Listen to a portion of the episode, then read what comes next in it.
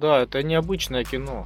Это реально вот каждый, каждый миг э, сидишь и ждешь, ну что-то будет нормально, что-то сейчас, сейчас будет веселое. Нет. Оно держит вот тебя до конца. Да, ты сидишь, у тебя есть немного э, такого дискомфорта, вот хочется встать и уйти. Но фильм интереснее и, во много раз, и у тебя это такой, я должен с этим мириться. Как любители ужасов. Им страшно, они потом боятся ночью в туалет встать, да, но они смотрят с интересом.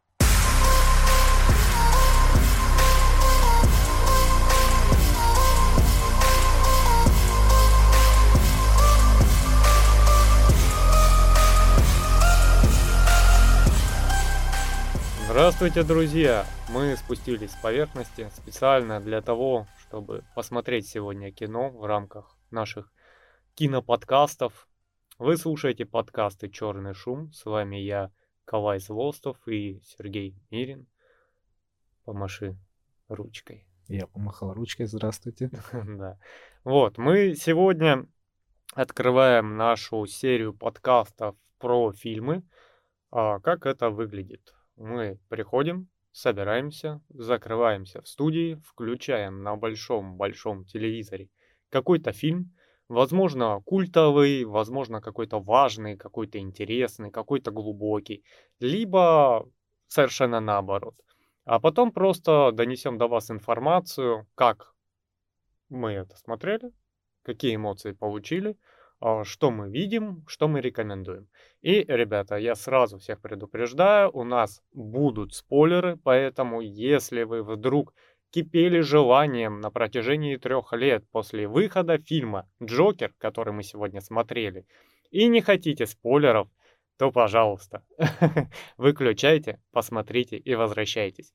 А те, кто все-таки посмотрел этот уже, наверное, культовый фильм, я бы так назвал, ну, вспоминайте вместе с нами.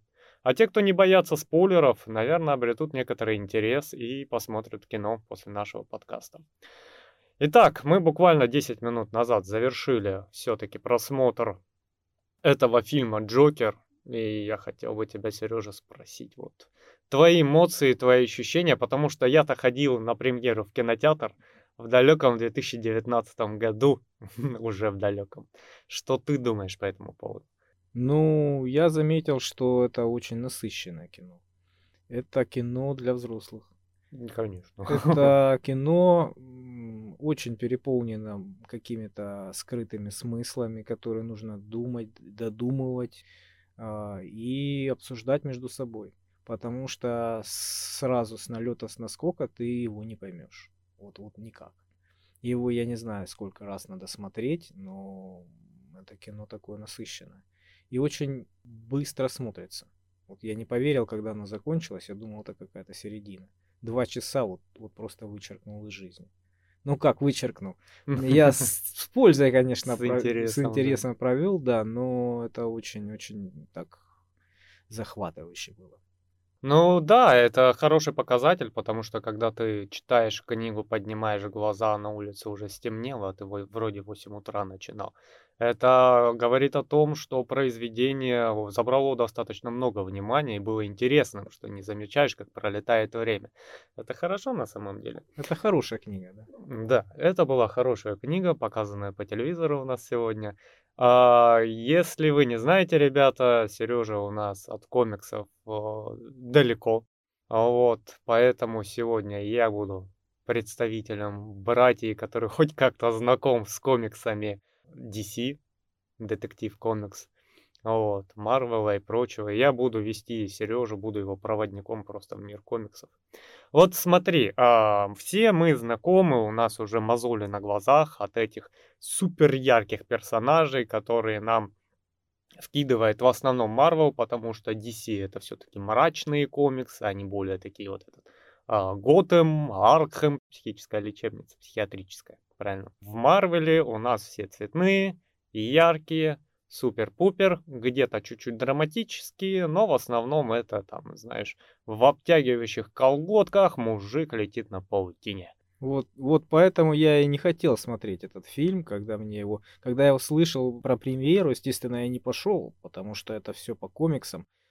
Вот. Но когда Коля мне сказал, что это совершенно не, не то, что я думаю, вот, это меня заинтересовало, потому что Коля обманывать не будет. Кавай херни не посоветует. Все правильно. Вот. Ну вот а, с призмы комиксов. Вот. Тебе немного это развеяло, вот твое, так скажем, представление о комиксах как таковых.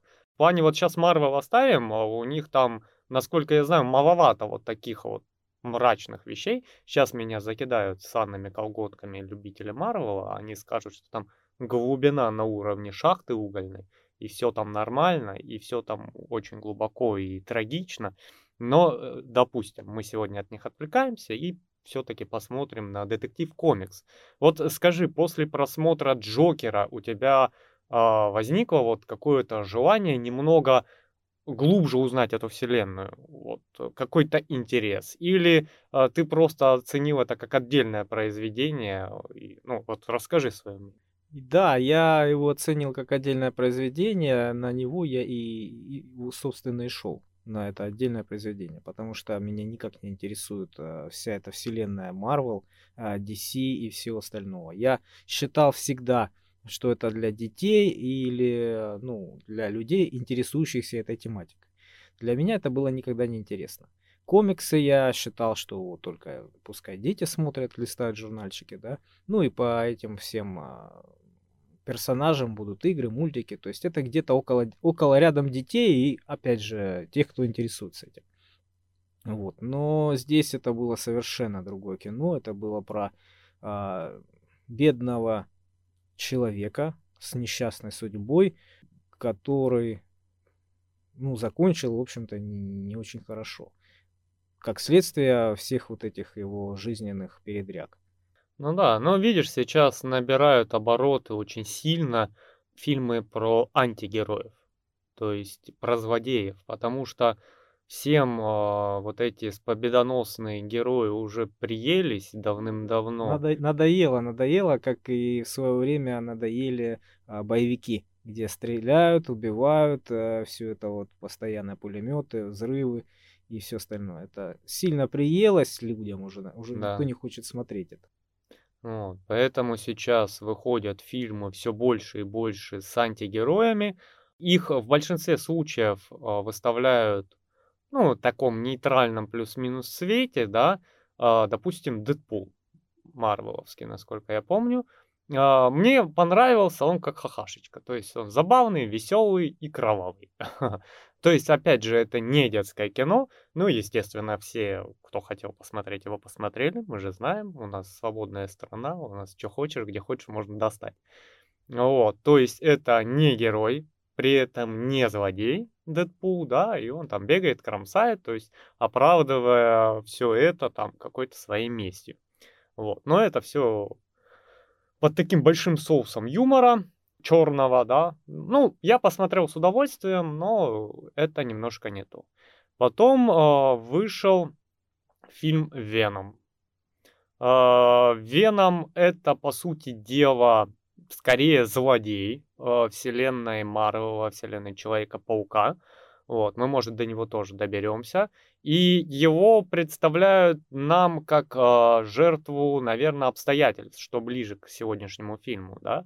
То есть э, он подцепил инопланетного паразита, является его носителем, его транспортом и прочая фигня, да, и человек вроде бедный, загнанный, зажатый, да, и вот ему дается суперсила, и он пытается там ее контролировать, то есть, и один говорит, давай ему голову откушу, ты такой, ты что, мы договорились, ты не будешь откусывать головы, да.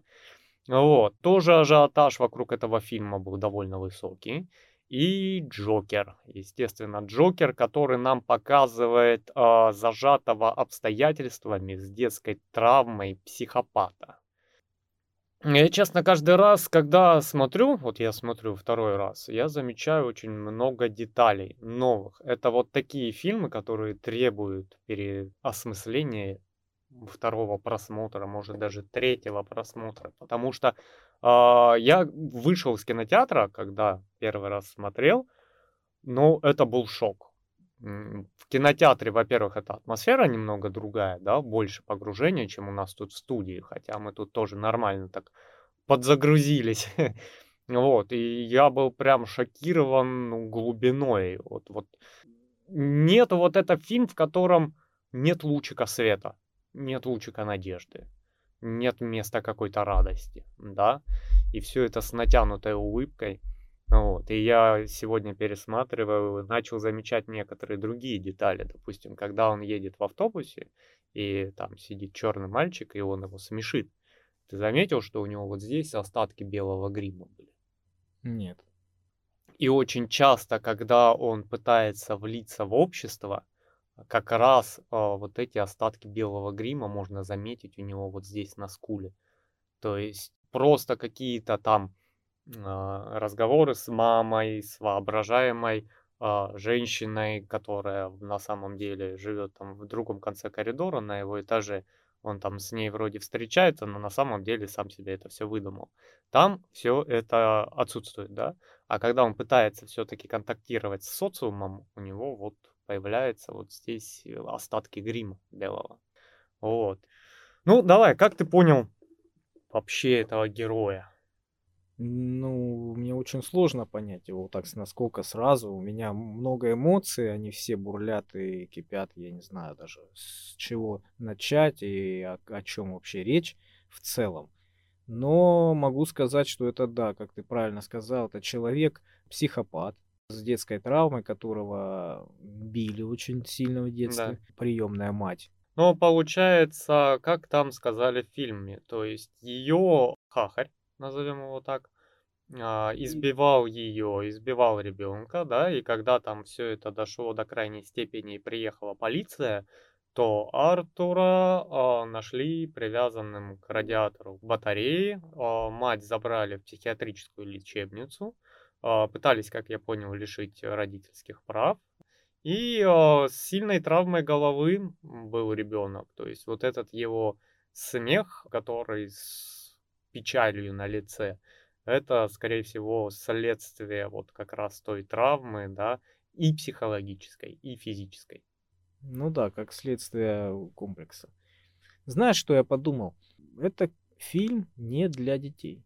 Вообще ни разу. Вообще, Вообще ни разу. Я, я думаю, что ему даже категорически запрещено смотреть детям. Почему? Потому что дети его могут не так понять.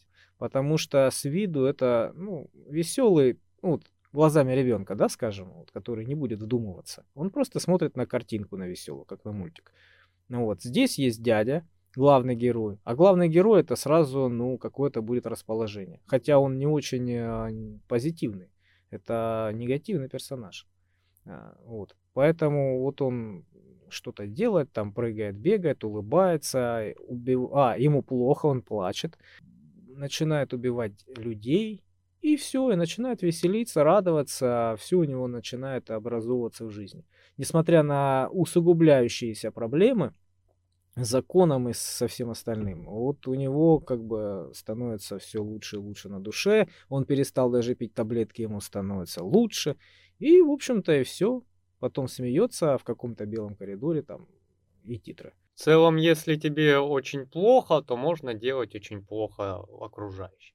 Вот когда до крайней степени доходит издевательство над ним, и он замкнутый в своей голове убивает тех трех парней а, с бизнес-центра, да, которые там приставали к женщине, потом начали избивать его. У него, когда он их убил, в чем он, он же там прям напрямую говорит, я всю жизнь вообще сомневался в собственном существовании меня никто не замечал, не воспринимал всерьез, да, и тут меня заметили, вот. И посредством вот привлечения к себе внимания, да, он убивает людей, чтобы это внимание сделать еще больше. И в конце, когда он танцует на машине и толпа э, торжествует, можно увидеть вот крайнее блаженство у него на лице, потому что он наконец-таки добился внимания, и он укрепляется в своем мнении того, что он идет правильной дорогой. И если ты смотрел там а, фильмы Бэтмена, то там прям видно, вот когда появляется Джокер, он прям вот находится на том месте, на котором ему нужно быть самому. Он кайфует от процесса. Он э, вечно вот в таком экстазе от собственных действий. И нам показывается в этом фильме вот как раз э, становление этого злодея. То есть он понял, как добиться собственного счастья. Он нашел себя. Да, через анархию, через разрушение, через убийство, да? Ты не смотрел фильм «Темный рыцарь»? Нет. С Хитом Леджерсом, который играл э, Джокера. Э, я, насколько знаю, Хиту Леджерсу за роль Джокера в том фильме выдали посмертно Оскар. Вот. И до выхода вот этого фильма это был прям один из лучших, ну вот по мнению окружающих, а, которые я слышал это мнение, это лучший глубокий Джокер, которого вообще показывали в кинематографе, да, в этой вселенной. На самом деле, да. Мне вот прям, прям вот это выточенное поведение психопата, а, вообще Джокера, оно, так скажем, притягивает своей особенностью. То есть человека притягивает обычно необычное, да, обычно необычная тавтология. Вот, то есть, когда ты видишь какого-то там фрика, назовем так, ты хоть и негодуешь там в своем консервативном маленьком мирке, да, но ты вот, вот рассматриваешь, да, там какие-то особенности, там, татуировки, одежду, тоннели какие-нибудь там. Да, тоннели размером с голову, да, и ты все равно такой фу-фу-фу, фи-фи-фи, но на самом деле просто пожираешь взглядом. Это вызывает определенное внимание. Ну да, это а, из обыденности сильно выделяется, и именно, именно поэтому привлекает внимание. Ну, они на это и рассчитывают. Ну, видишь, Хит Леджерс хорошо отыграл, причем там э, нет такой глубокой драматургии, если смотреть э, Темного рыцаря, вот после вот этого фильма, я думаю, это будет самый сок. Э, Темный рыцарь, я не помню, в году, в котором году вышел, по-моему, в 15-м. Вот, но прям, я не знаю, вот когда тебе раскрыли контекст этого злодея, смотреть Темного рыцаря с Хитом Леджерсом, вот просто будет, наверное, бомба, как интересно потому что он тоже играет архи хорошо там, да, и я, я вообще смотрю на этих Джокеров, на актеров, которые играют Джокеров, у них очень сильная подготовка. Даже Джаред Лето, который, ну, так себе отыграл Джокера, у него была так себе роль, по-моему, в отряде самоубийств, сам, самоубийцы, да. Ну, такая роль. Он потом появился в Лига справедливости, по-моему, называется, Зака Снайдера. Четырехчасовой фильм в черно-белом, я смотрел. Он в конце появляется просто вот в эпизоде, в окончании. Вот там Джаред отыграл.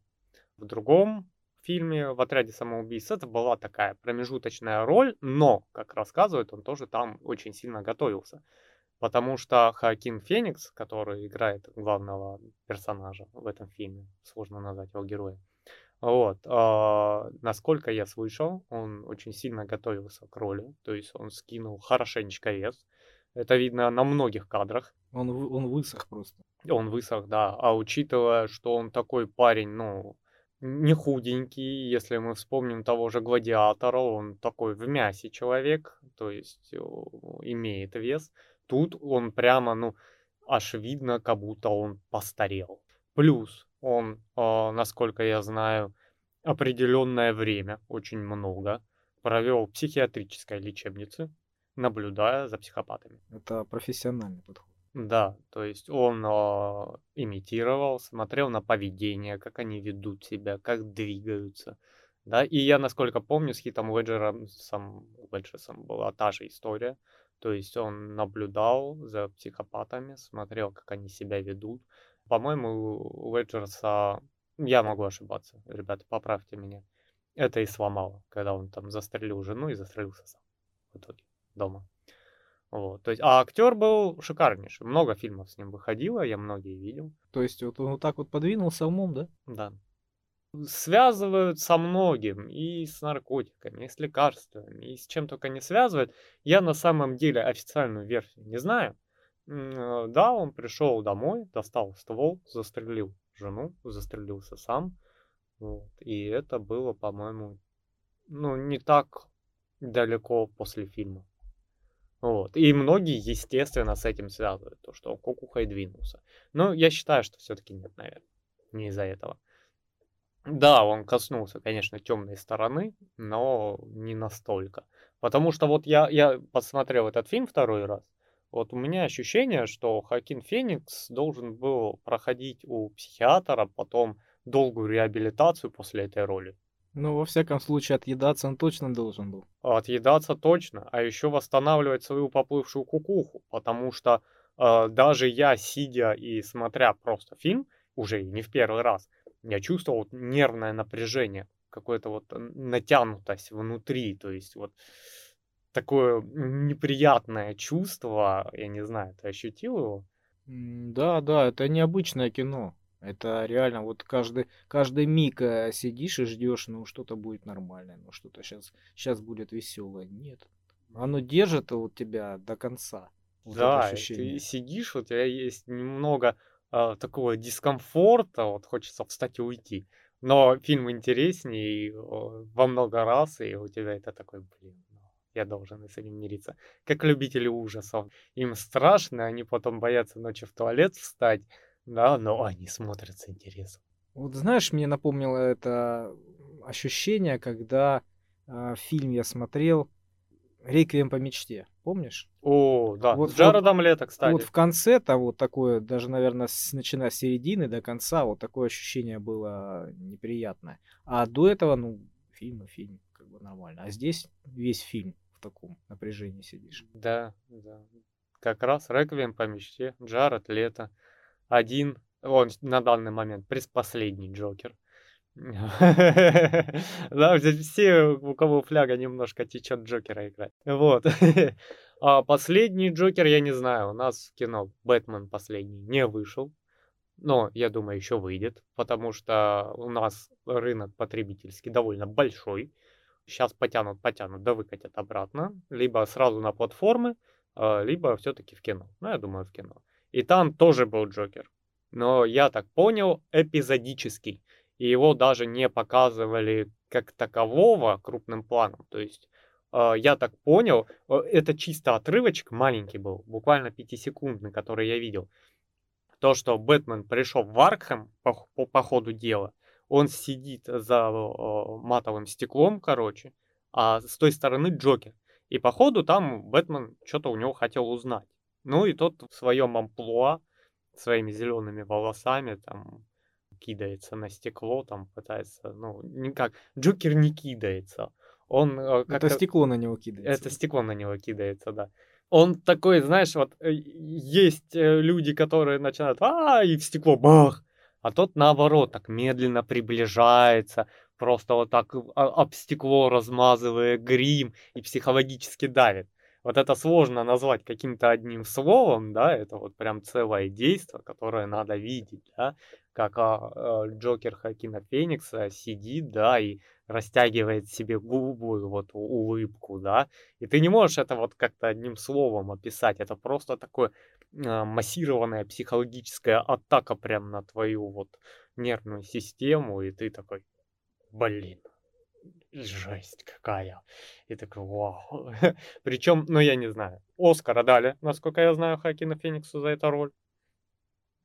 И я считаю, если бы не дали, то можно нахрен закрывать эту академию, Оскар, ну, как их там называют. Просто ее сворачивать и... И в психиатрическую клинику. Да, да. Потому что э, очень, ну вот последние годы поведение этой академии мне вообще не нравится. То есть, когда они плюс-минус оценивали, да, режиссуру, мужские роли, да, ну мы все знаем, Оскар это круто. А сейчас у нас пошла не у нас, у них пошла большая поддержка ЛГБТ. То есть, если у тебя там нету, извините, э, геев, лесбиянок, э, черных транссексуалов, то твой фильм не номинируется. Что за прикол? Здравствуй. Ну да, когда белых богов играют э, темнокожие. Когда э, в Call of Duty то же самое, там, по-моему, много ну, афроамериканцев. Нет, но понимаешь, а, афроамериканцы это часть американской культуры уже. Но есть явные перегибы. Во-первых, ЛГБТ сразу отметаем, потому что это какая-то непонятная херня. Как говорится, если ты трансформер, дай бог тебе здоровья, пожалуйста. Когда у тебя русалочку играет темнокожая женщина, это как минимум странно. Русалочка должна быть бледно-зеленая, потому что она живет на глубине, мать его, океана, куда солнечный свет не проникает. Как она может быть черная? Она Объясни. может быть на глубине Афро океана была.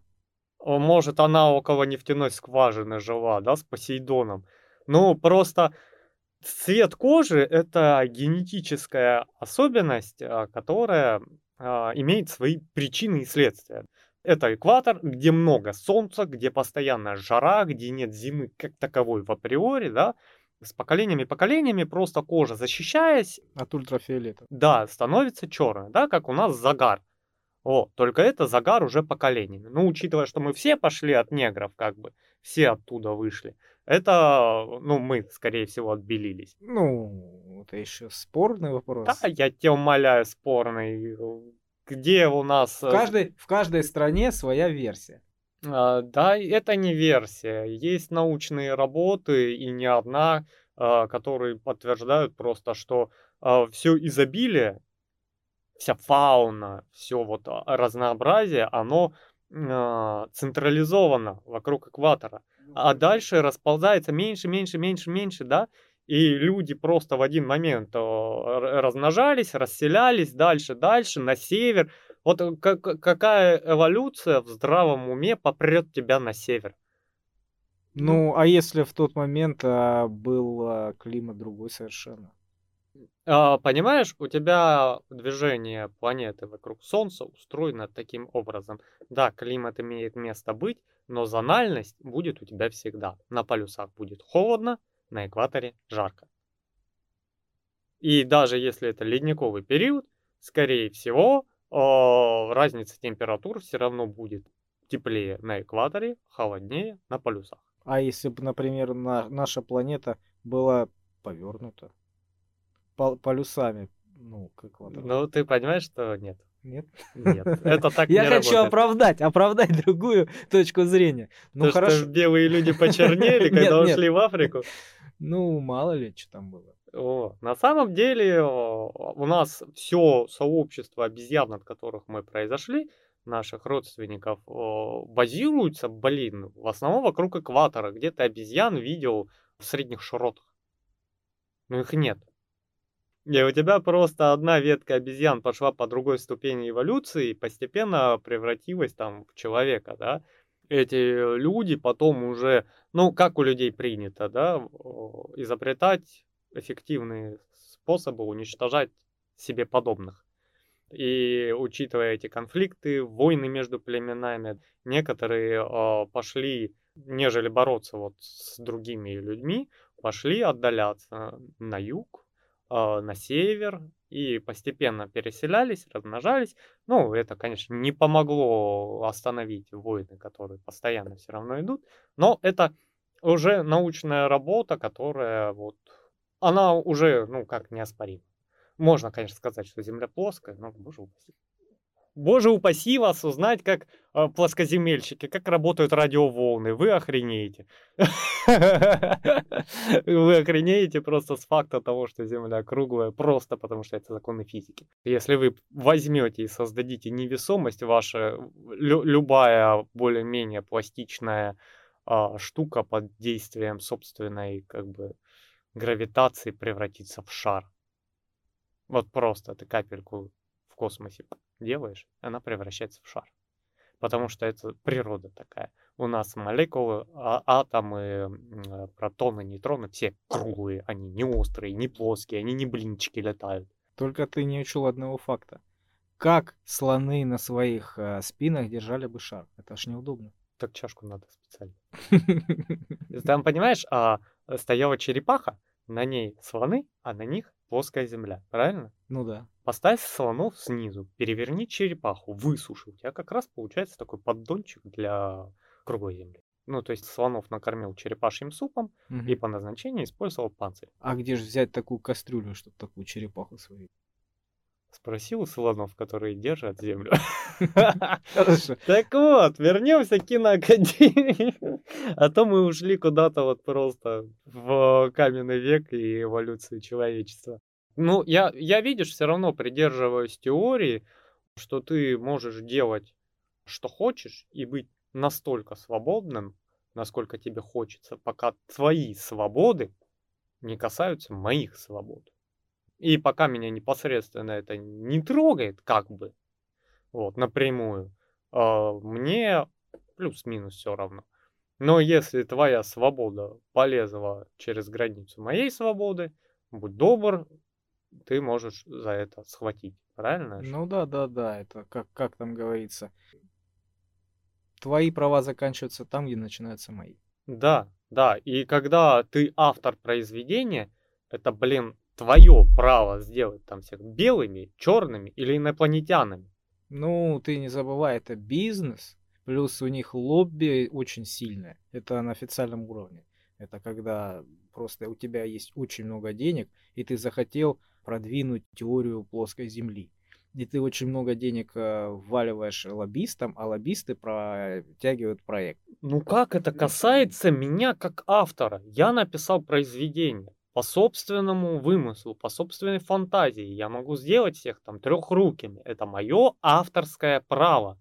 Почему меня при этом ущемляют всякие, извините, пидорасы или пухи? Потому что я не включил их в собственное произведение. Ну, если это так происходит, если это так работает, и если творцы под этим давлением прогибаются, значит на них большие есть э, рычаги управления, давления. Может быть это просто бизнес, может быть просто деньги. Это когда ты э, хороший сценарист, ты хороший режиссер, да, ты поставил свою картину, боевик в стиле там 2000-х, 90-х, вот, и снял его. Ну, тебе сказали, товарищ, ну это никто не будет смотреть. Ну, этих боевиков уже, уже надоели все, понимаешь? А вот если это боевик, сопряженный там с какими-нибудь особенностями, которые еще не видели люди, да? Вот. Вот тогда У да. меня очень низкие шутки сейчас. Не стоит, я думаю. Да. Ну, то есть, если у тебя надоело, что отважные, накачанные мужики стреляют друг в друга, Пускай будут нищие и э, с особенностями, да? давайте стравим. Вырежешь потом. Вот, а, ну, ладно, ладно, запикаем. Меня придется запикивать, потому что я имею свои эмоции по этому поводу, потому что, ну, я тоже автор чего-то, и если я не хочу что-то включать, если мне, допустим, не нравятся соленые помидоры, то я их есть и не буду. И почему на меня должно давить сверху общество а, по поводу вот этого? Это мое собственное право, мое собственное видение, да? Я не хожу там с ружьем и не отстреливаю не таких, как я, понимаешь? А почему они имеют право лезть в мою жизнь? Да. Я тоже так считаю. Ну Вот. Ну, как бы, да. Ну, давай вернемся к фильму. А, Как тебе, вот давай, актерская игра? Актерская игра Хоакина Феникса. Ну, я думаю, выше всех похвал. Я думаю, что это очевидно, раз он получил Оскар. Вот. э, Ну, Не настолько... будучи геем, да? Да, и бу- будучи белым человеком. Да. Это, ну, на самом деле удивительно. Это настолько глубокое проникновение в роль, если он ходил в психиатрическую клинику очень долго, смотрел и изучал свой образ, да, то он очень детально его проработал, ну это видно. Каждый кадр насыщен вот этим вот э, эмоцией, переполненной. Он, э, он, он действительно переживает свою роль, это видно. Ну, вообще, да. Я не знаю, как он вообще себя чувствовал после этой роли, но как чуть-чуть человек, а, коснувшийся актерского какого-то мастерства, я скажу, это психологически тяжело. Актер это вообще, ну, тяжеловато, если ты не играешь в каких-то попсявых фильмах, да, играть какие-то драматические глубокие роли, это тяжело, потому что ты вешаешь это все на себя. Ты должен, ну, как этот э, в мультфильме Мистер Пиклс, когда полицейский Говорит, «А чтобы поймать жвачкового вора, нужно думать как жвачка, да, вот примерно вот это относится и к актерам. Если ты играешь психопата, ты должен чувствовать себя психопатом. Ты должен отыграть это, ты должен вот прям вжиться в это и на время съемок просто сходить с ума. Да, я помню, я рассказывал тебе как-то а, по поводу нашего какого-то актера, я вот не помню, Абдулов, по-моему когда э, они снимали фильм какой-то, то есть с съемочной группой приехали и э, оставили его. Оставили, ну, он думал, что случайно, его на самом деле там оставили в квартире. Квартиру закрыли и уехали. Да, Отлично. да, да. Они, надеюсь, ему хоть хавки оставили. Ну, я тоже надеюсь. То есть, когда они... Он, он в шоке, он был без связи, он замкнут был. Он думал, съемочная группа уехала, без него забыла. А потом, когда они вернулись там через какое-то время, там несколько дней, не помню точно. Вот. У, у него были очень опустошенные глаза, он был э, подавлен, он был растерян, он, он, он не понимал, что происходит и почему так произошло. И начали сразу работать, начали снимать, им нужно было для роли полное погружение, и как раз они этого добились. Вот настолько это серьезно. Да. Ну, и да, вот, вот эти вот актеры, которые играют такие глубокие роли, это прям серьезно.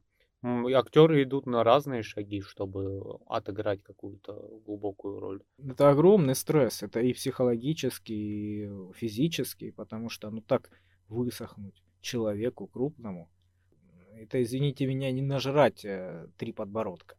Ну, Высохнуть да. это очень большой стресс. Мне ли не знать. Человека, который весит 53 килограмма. Оля у нас очень стройный. Да, как кипарис. А, ну, вообще, да, это большой стресс. Да и отожраться это не является какой-то пользой для организма. Я недавно видел фотографию Хакина Феникса, где он готовится к новой роли, у него уже такой мамончик наед, он такой стоит, жарабасик. Все нормально, парень откушался, парень подлечился. Посмотрим на его следующие роли. Я слышал, прекрасный актер, мне очень нравится, Станислав Дужников который в Ворониных играл толстого Леню. Uh-huh, uh-huh. Вот э, я слышал про него, что именно ему по роли нужно быть полным, и он всегда поддержит эту форму. Ну, молодец, хороший актер. Ну да. Жалко, что его ну, не, снимают таких больших фильмах. Хотя, по-моему, он что-то там играл, немало. Да где-то играл. Ну, они. Параграф видишь... 78, по-моему, он был. Да, Ой, да, да. Боже упаси. Ну, мне понравилось. Параграф 78. Как он играл? Как он играл? Ну, слава богу. А то я подумал, что ты уже с ума сошел. Параграф 78 понравился. Это вообще, понимаешь. Ну, я, я, конечно, все понимаю, но вот просто сделать из кино один громадный киноляп, сделать абсолютно притянутый за уши пустой сюжет, как в этих защитниках, вот, вот прям рядышком ни о чем. Ой, ой, защитники это просто. Да.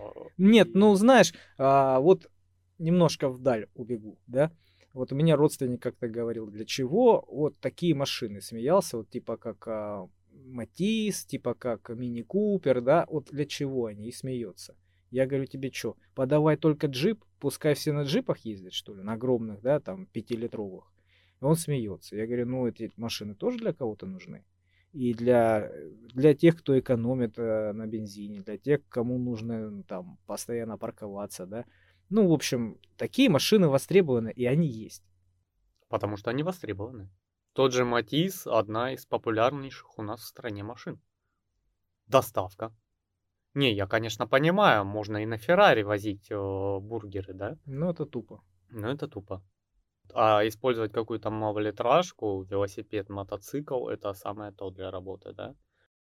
Фильмы такие, как «Параграф 78», э, тоже нужны, я думаю, для кого-то. Конечно, они нужны фонду российского кино, чтобы отмыть деньги. Вот, значит, нужны. Если они есть, значит, они нужны, если они выпущены. Так же, как и защитники. Они были для чего-то нужны. Ой, я на свою беду параграф 78 посмотрел дважды. Смешное кино, конечно, очень смешно. Мне нравится, когда они подходят к стене и такие, о, здесь нету двери. И Леня такой, сейчас будет. Берет пулемет системы Гатлинг и высаживает полтысячи патронов в стену практически в упор, делая дверь. Вот в реальности это так не работает. Во-первых, его бы порешило осколками бетона и рикошетами, это раз. Во-вторых, отдача такого пулемета такая, что с первой очереди, скорее всего, его бы сбило с ног нахрен. То есть с пулемета надо и с обычного уметь стрелять, там специальная стойка, и э, очень нехудые люди стреляют, там надо брать упор, потому что ну там отдача и ядрен батон, учитывая, что она нарастающая. А система Гатлинга, у которой там скорострельность около э, за тысячу в минуту, она просто опрокинула бы Леню, и он просто полосой вверх бы и стрелял. Сделал бы дверь в потолке. Вот. Ну, это очень смешно смотрится. Ну, так же было. Так же было в 90-х а, вот эти фильмы про Рэмбо, про все остальное. Ну, вот мы, мы своей идем э, историей, своим путем. Мы дошли до, до этого да. совсем недавно. У меня э, отец сказал как-то, Э, я люблю, говорит, боевики не потому, что там сюжет нужен. Вот самый лучший, говорит, боевик, вот главный герой надел красную повязку, встал посередине с пулеметом, нажал на гашетку, та та та та та та та та та та отпустил гашетку и кончился фильм. Вот это, говорит, идеальный боевик. И тут проходит много лет уже, и я смотрю на фильм Джон Уик. И я думаю, вот отцу бы вот это зашло. Надо ему, кстати, посоветовать. Потому что у чувака, бывшего киллера, убивают собаку. И на протяжении трех фильмов он убивает больше 300 человек. Просто там идя. Кто убивает? Русские? Он белорус. Ну, судя по всему, вот как показали в сюжете, он белорус. А играет его Киану Ривз. Вот. Я посмотрел с удовольствием. Вот такое чисто откровенное месилово, без тени какого-то там чего-то очень надо. Он кого убивает? Его собаку убивает э, сыночек какого-то из главных мафиози. Русских? Да я не знаю, нет, по-моему. А у них родственники русские были. Э, кто они, там не показано. Так-то вообще посмотрите, откуда там американцы, я не знаю. Он вообще белорус. Но тех, кто стрелял в собаку, или как, как они убили собаку? Но они пришли к нему домой. В ушанках были? Нет. Без балалайки? Там нет клюквы. Собака выбежала, они ее застрелили, угнали его машину. Они приехали продавать машину, которая этот, перебивает номера там. Вот, он говорит, вы дебилы совсем, это же Джуни Уилк, вы больные, я, говорит, вам не буду помогать. Они такие, вот, ты знаешь, кто? Он говорит, я знаю, мне все равно, я не буду вам помогать. Они приезжают к папаше, папаша его, короче, берет за ухо, ты что, дебил, что ли? Там, ну, человек просто машина для убийств, он бывший один из лучших наемников, убийц, да, и ты просто убил его собаку и угнал его машину? Ты чё, больной? Вот. И э, Джон Уик, получается, начинает идти э, за этим сыночком, и по пути просто э, как жнец, выкашивая полностью банду там пачками, вот просто пачками там. Гильзы, по-моему, можно было грузовиками потом вывозить. Вот такое вот. Но мы немножко не о том кино. Потому что кино у нас сегодня вроде глубокое, как бы это не рядовой боевичок, где просто надо стрелять налево-направо и частенько попадать. А зачем попадать? Они все равно попадают сами. Самонаводящиеся пули и бесконечные патроны. Скажи, вот вторую часть этого фильма ты бы посмотрел? Да, но не сразу. Я должен его еще раз пересмотреть. Я должен обсудить, я должен переварить это все, я должен почитать какие-то, возможно, моменты, которые я упустил. А я упустил массу, я уверен. Ну вот, поэтому эту картину надо не за, не за один заход смотреть. Но видишь, еще если бы ты был, допустим, знаком больше со вселенной DC, ты много бы увидел для себя дополнительного каких-то интересных моментов, потому что какой бы это там великолепной драмой не было, это все-таки главный антагонист Бэтмена. Насколько мы видим, получается, первая их встреча произошла, когда Брюс Уэйн был вообще шкетом, сколько ему там лет 10, наверное, показано, да? И вообще события нас в одном моменте поворачивают так, что Джокер это старший брат Брюса Уэйна. И ты, ты даже сам такой, а чё? Так э, это и действительно так? Нет. Он же приемный. Это же потом выяснили, он же документы пошел в Арком. Аркем это... Э, лечебница психиатрическая. получает документы, где написано то, что он приемный, там декларация об усыновлении, вот, и написано вот как раз о том, что там отчим издевался, избивал их с матерью, мать ничего не делала, ее потом закрыли в этот Арком.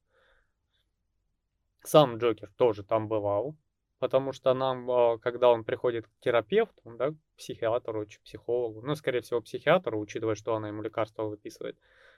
Ты, кстати, знаешь, чем отличается Да, психолог от психиатра? да. Один может лекарства выписывать, другой нет. Ну, я слышал, что ты к психологу приходишь, ну, как к терапевту.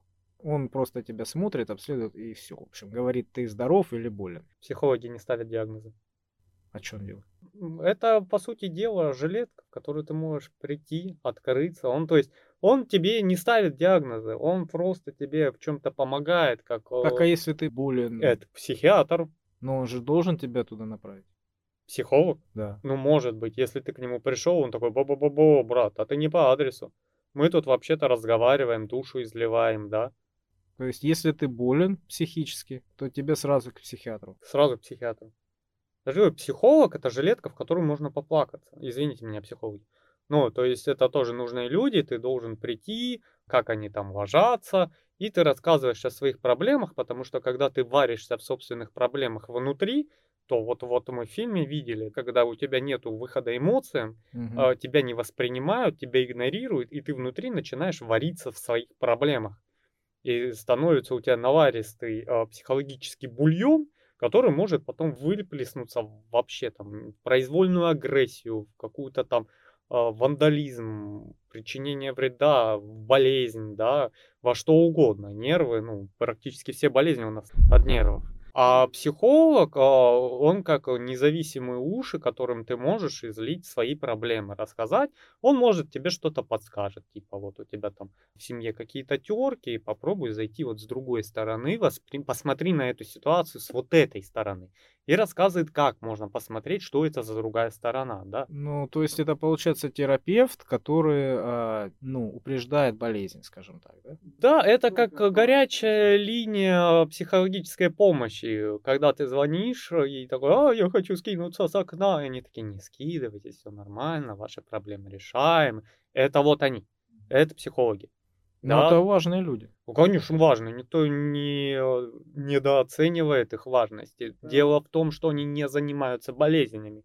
Они не имеют права ставить диагнозы, они не имеют права назначать лекарства, то есть какие-то медикаменты. Всем этим занимаются психиатры.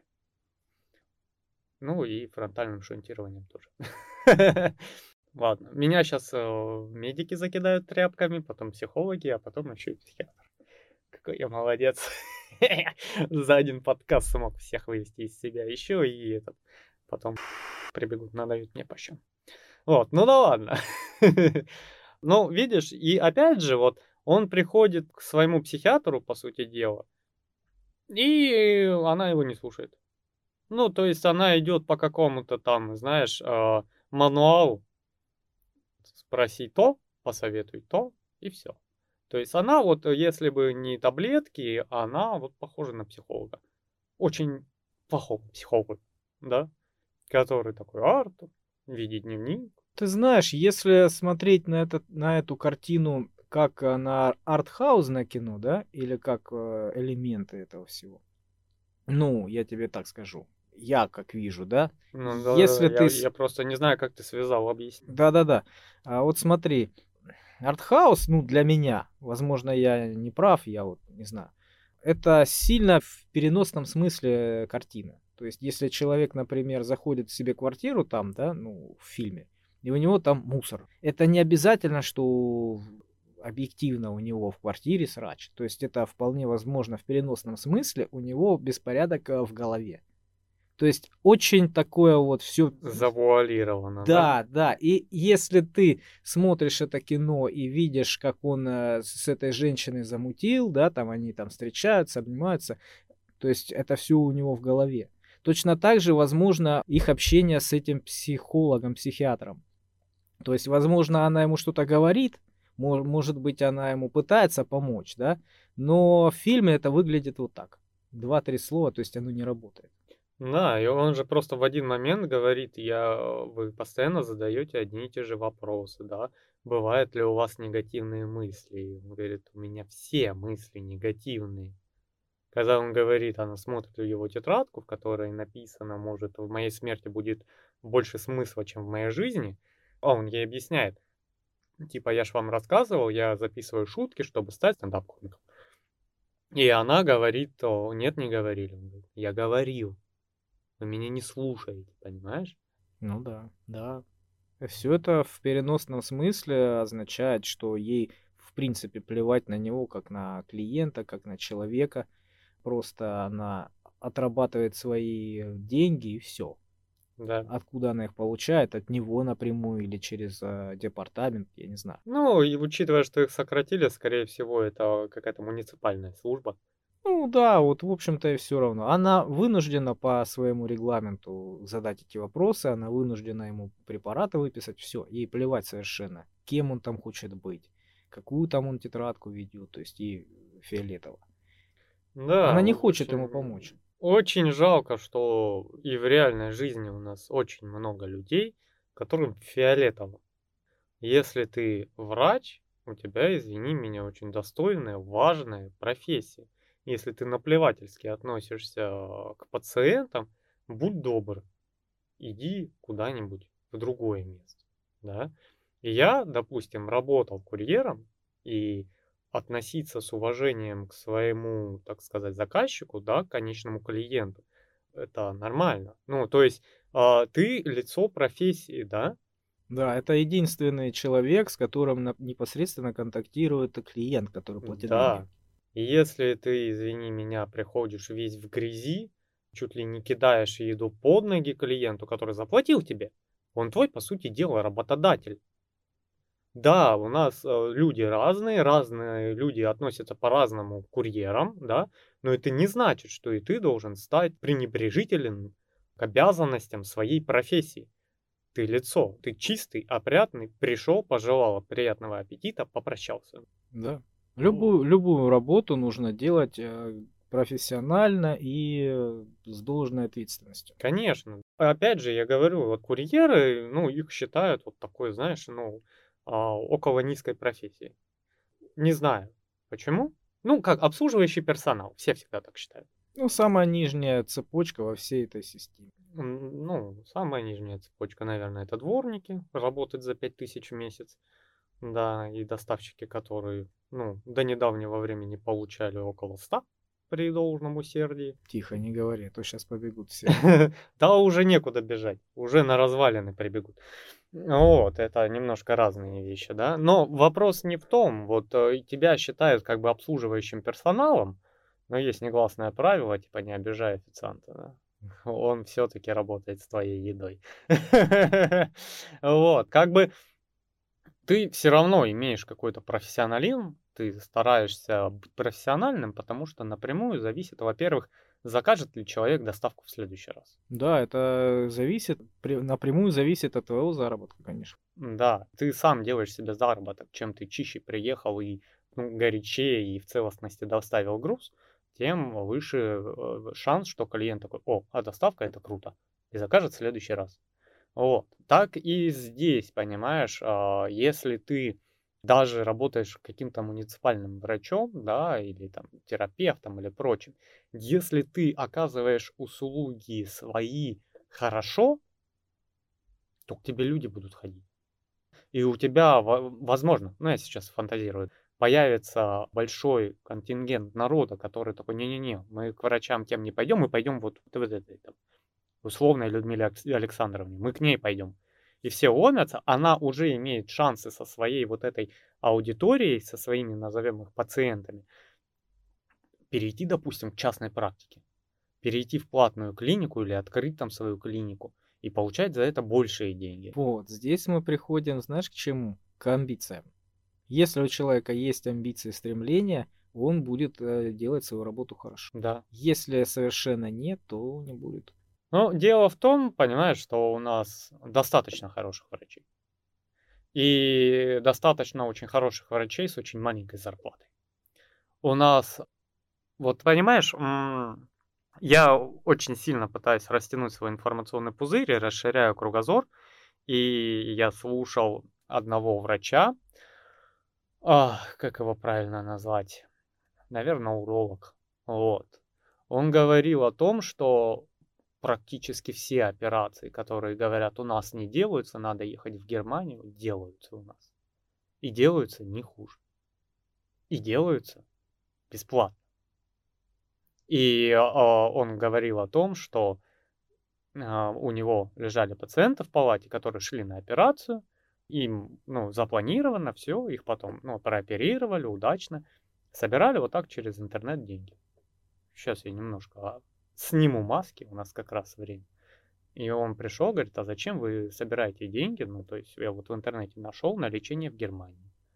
Ну, говорит, нам просто нужны деньги. Да ты что? Вот так вот. Понимаешь? И он говорит, мы делаем очень сложные операции. Делаем их хорошо. Но у нас, а, благодаря телевидению, благодаря каким-то там стереотипам, которые навязаны тем же телевидением, у нас к врачам относятся пренебрежительно. У нас считают, что бесплатная медицина отстойная. Это некачественная медицина. Ну, не знаю. Вот у меня у отца были проблемы, у него там легкое завернулось, что-то такое. Он лежал в больнице, а не буду называть в какой, и в каком городе, в Ставропольском крае. Но он проклял все. Это настолько отвратительно ему все сделал. Ну, делали не профессионалы, наверное. Вот, потому что профессионалы не заставили бы мучиться человека. То есть э, он такие страсти рассказывал, как он там мучился, как ему было плохо. Ну, этот человек, которому отец, и врать ему смысла нет никакого. Поэтому многие люди, которые попадают туда, в эту больницу, ну, которых туда везут, они стараются поехать в другую. Да, я ж не говорю, что у нас тотально все хорошо. Вот опять же мы возвращаемся к вопросу о соблюдении своей профессии и профессиональной этики. Вот, просто, ну, я недавно как бы жену возил в больницу, и на скорой там определили, что, скорее всего, это аппендицит, его надо вырезать. Приехали мы в больницу, приходит врач с замученным видом, потому что с врачами сейчас вообще плохо, персонал очень сильно перерабатывает. И он такой, коллега, что вы думаете? Ну, к фельдшеру скорой помощи. Он говорит, скорее всего, аппендицит, тудым-сюдым, там бла-бла-бла, бла-бла-бла, бла-бла-бла. Говорит, коллега, надо учиться, говорит. Это, говорит, не аппендицит. А он ее даже, ну, особо не осматривает. Это, говорит, не аппендицит. Он говорит, это, скорее всего, где-то там воспаление, скорее всего, говорит, вот в системе Охлаждение. Да, в системе охлаждения, в проветривании системы. Да, действительно, там воспаление кисты было. А если бы вот этот врач был непрофессиональный, он сказал бы, да, режем. Ну, сейчас, конечно, не режут, чтобы удалить аппендицит. Сейчас там буквально маленький надрезик, точная операция, там все очень бесшрамно проходит. Это не раньше, это не те полосовые операции. Вот. А потом бы что? Это продолжило бы болеть. Ты знаешь, э, я в институте, когда учился, у нас парень был, одногруппник мой. Он, по-моему, до второго курса доучился, да. И заболел. У него была там проблема какая-то.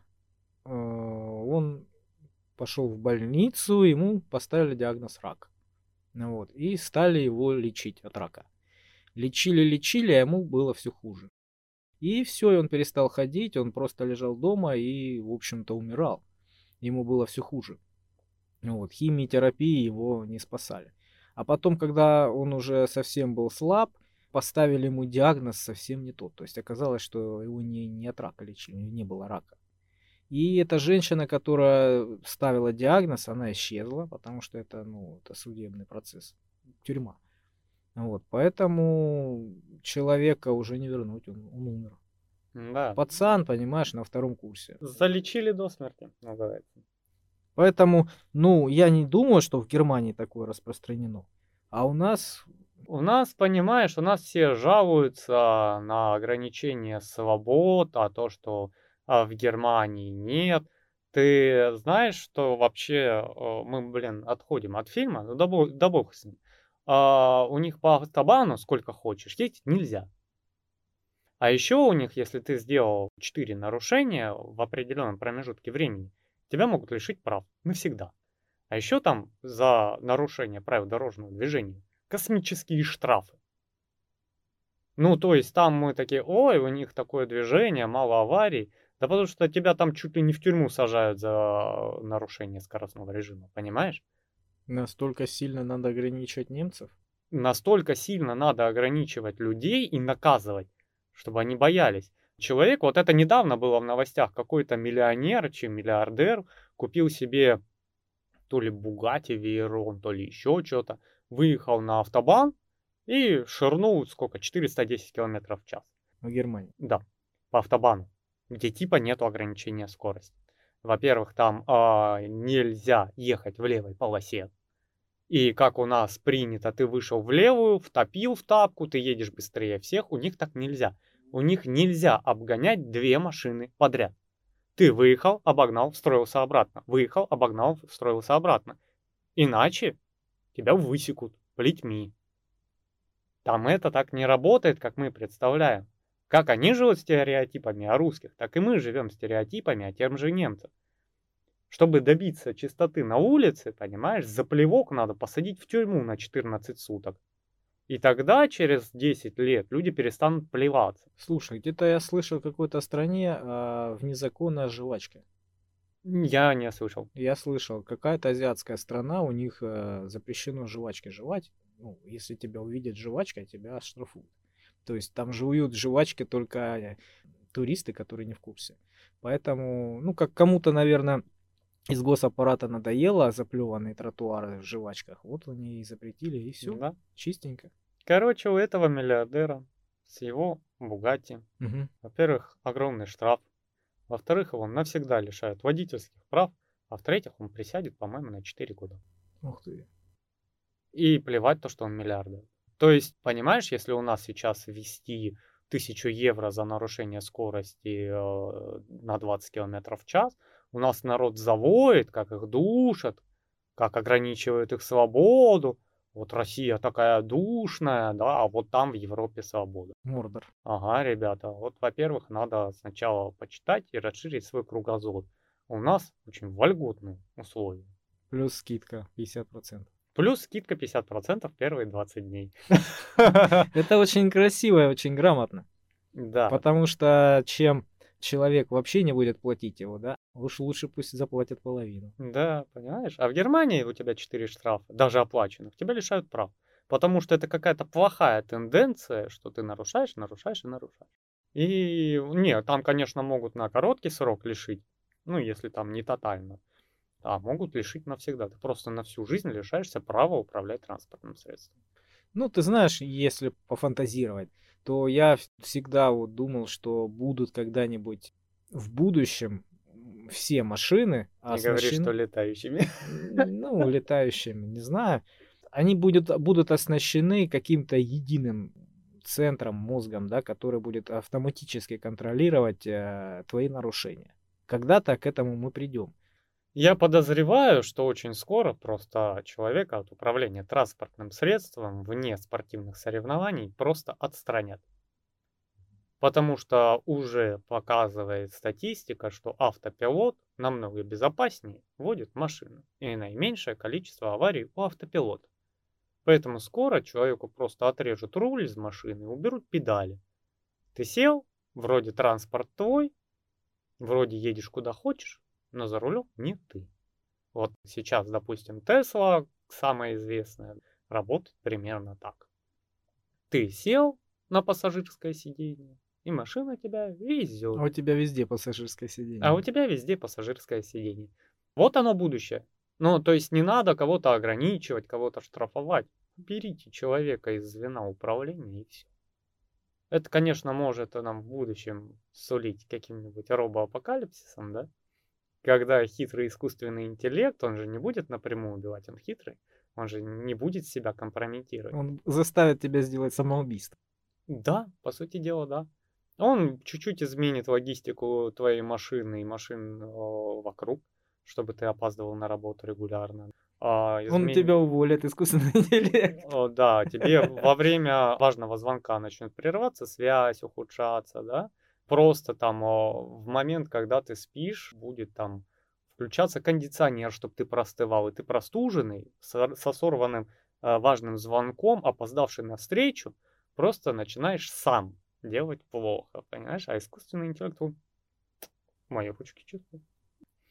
То есть это, это не моя мысль, А ты представляешь, какая это отмазка? Коняева мысль. Вот. А Представляешь, какая отмазка будет? Это искусственный интеллект. Почему вы пьяные при... приперлись на работу под вечер, да? Ну, Это искусственный интеллект. Да, ну понимаешь, в этом случае искусственный интеллект будет э, сдерживать тебя от компрометации, потому что а, если напрямую искусственный интеллект навредит человеку, начнется, а, учитывая, что это Америка, куча судебных процессов, просто массовое отключение от вот этого аппарата искусственного интеллекта, да, это очень невыгодно. Ну, это скорее перепрошивка будет. Там настолько будет все сильно Ну, завязано. по- понимаешь, вот там а, в Америке черного обидели, не случайно, случайно, не знаю, задушили, и пол Америки э, погрязло в беспорядках, БЛМ, малова и все. А тут искусственный интеллект убил человека. Да ты что, да они вынесут сервер и сожгут нахрен. Слушай, я давай параллели проведу. Как раз я когда фильм этот смотрел, когда он встал в конце там на машину, да, Мгм. и вокруг него были его подражатели. Мгм. Вот. Я то же самое и подумал, что а, в тот момент, когда были проблемы с мусором в этой всей стране, да, когда были какие-то такие революционные настроения, а, как раз появился вот этот вот человек. Ну, Мгм. совершенно случайно. И так совпало, что а, он, а, Он как спичка, брошенная в лужу бензина. он как катализатор. Он как катализатор э, создал прецедент, когда начинает народ уже выходить на улицы и выплескивать свой негатив. И понеслась дальше. Он вовремя появился, в нужное время, в нужный момент стал этой спичкой. Ну да, но опять же, у нас, как говорят, просто так люди огромными толпами на митинги и беспорядки не собираются. Есть какой-то организатор. Всегда. Да-да-да, и это очень много денег, во всяком случае. Да. Во-первых, а во-вторых, если ты что-то будешь там планировать, да, ну, не ты, я имею в виду, условно говоря, обычные смертные, да, то мгновенно тебя пресекут, найдут и устранят, потому что ты никто, у тебя нет денег, и тебя прослушать и проследить за тобой не составляет никакого труда. Ну да, ты ж не Навальный. Шуточки. Да. Ладно, не будем касаться беднягу, он свое уже отрабатывает. Ну, опять же, есть о, разные положения. Там идет о, в конце всплеск антисистемного, антирежимного настроения. Но дело в том, что все антирежимное настроение приводит далеко не всегда к лучшим последствиям. Ты, по сути дела, развязываешь гражданскую войну.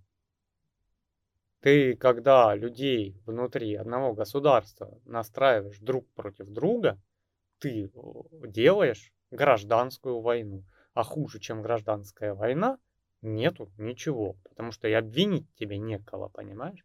Нет, ты потом отдельного человека обвинишь. Потому что когда а, Югославию бомбит Америка, ты такой, Америка, гады, да? И все, это тотально так в твоих глазах. Вот они виноваты. А когда тут соседи друг друга ножами режут из-за разных политических взглядов, и потому что кто-то, вот как Джокер, бросил спичку в огонь, это приводит к резне народа внутри друг друга. Понимаешь, мы такое уже в государстве проходили не раз.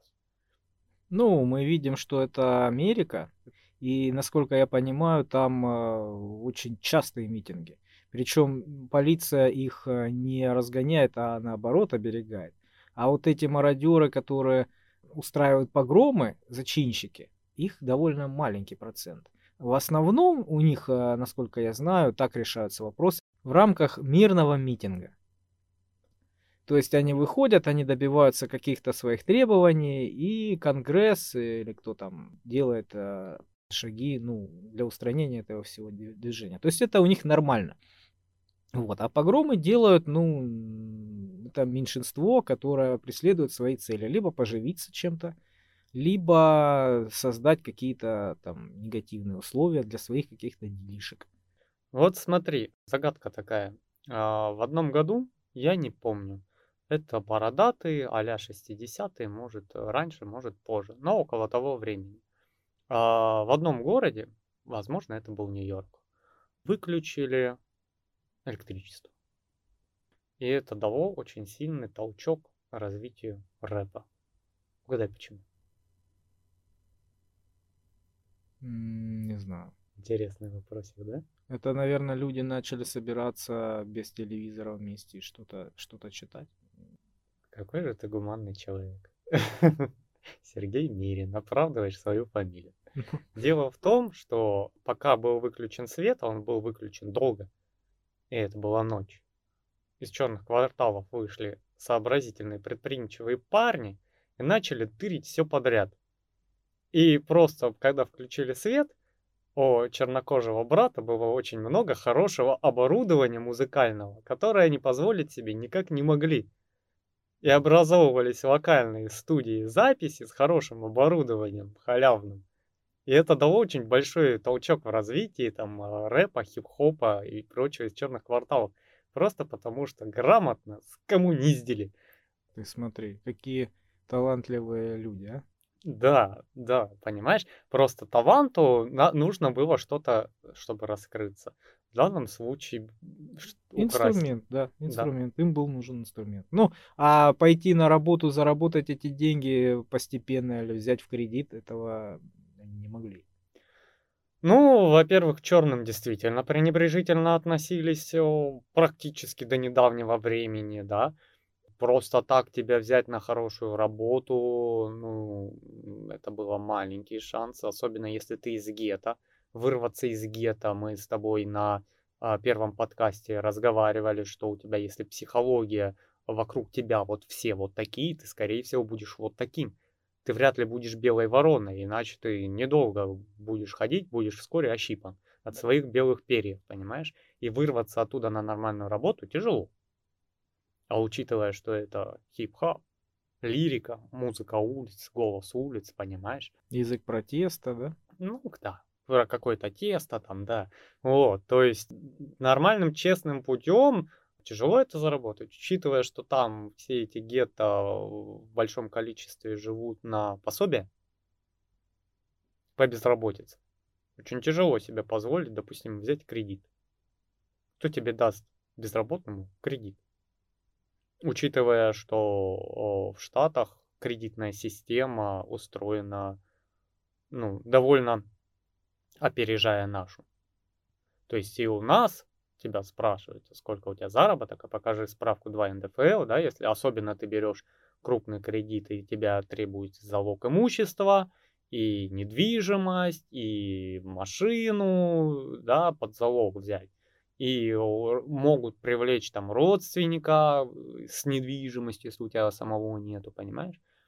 А ты чувак из гетто, который получает пособие, и тебе нужно э, взять установку с колонками, диджейскую, микшерный пульт и прочее в общей сумме на 15-30 тысяч долларов. Понимаешь, да, уровень возможностей черного пацана? Нет, я там не жил ни в то время, тем более. Да. Я, поэтому... честно говоря, не могу понять, почему, потому что, ну, на, ну, работай, ну, вы с пацанами собрались, ну, заработайте, ну, возьмите бэушную технику, ну, возьмите похуже технику. И начинайте с чего-то. Переедьте оттуда, ты э, своих друзей по интересам набрал, вы переехали в другое место, ну, пускай уже не гетто, чтобы было, да, тоже не, не, не, недорогое, но ну, там начинайте, живите, бомбите на машинах, я не знаю, ну, что-то Ну, делать. слушай, нет, а сейчас-то ладно. Было бы желание, я, я Просто думаю, что... это не Россия, понимаешь? Там э, до определенного времени, да, возможно, и сейчас осталось, ты из гетто не вырвешься, ну что ты будешь делать? Недвижимость тебе не принадлежит, работу тебе не дают. Ты возьмешь свои испачканные дырявые трусы и поедешь в другой город? Бомжом быть? Ну, найду низкооплачиваемую работу. Ну, то есть э, ты понимаешь, что это довольно тяжело. То есть у тебя хотя бы тут есть крыша над головой, а ты просто с двумя трусами отправляешься ну, на пособие, там, которые, ну, плюс-минус 5000 рублей, куда-то там а, из гетто, да, где тебя не факт, что возьмут на работу. Но, как говорится, сарай не резиновый, в подвале койку не сдадут. Понимаешь, это, это очень хорошо звучит, особенно э, в нашем понимании, в рамках нашей страны, потому что у тебя тут чуть-чуть другие обстоятельства. Там это так не работает. Это не как у нас. А учиться нельзя? А, блин, а ты знаешь, сколько там образования стоит? Ну, курсов нету разве?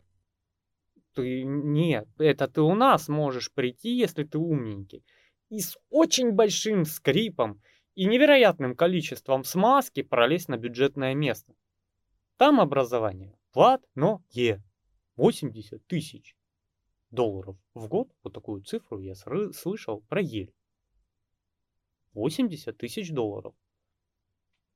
Даже по курсу 75 рублей ты сам понимаешь масштаб трагедии.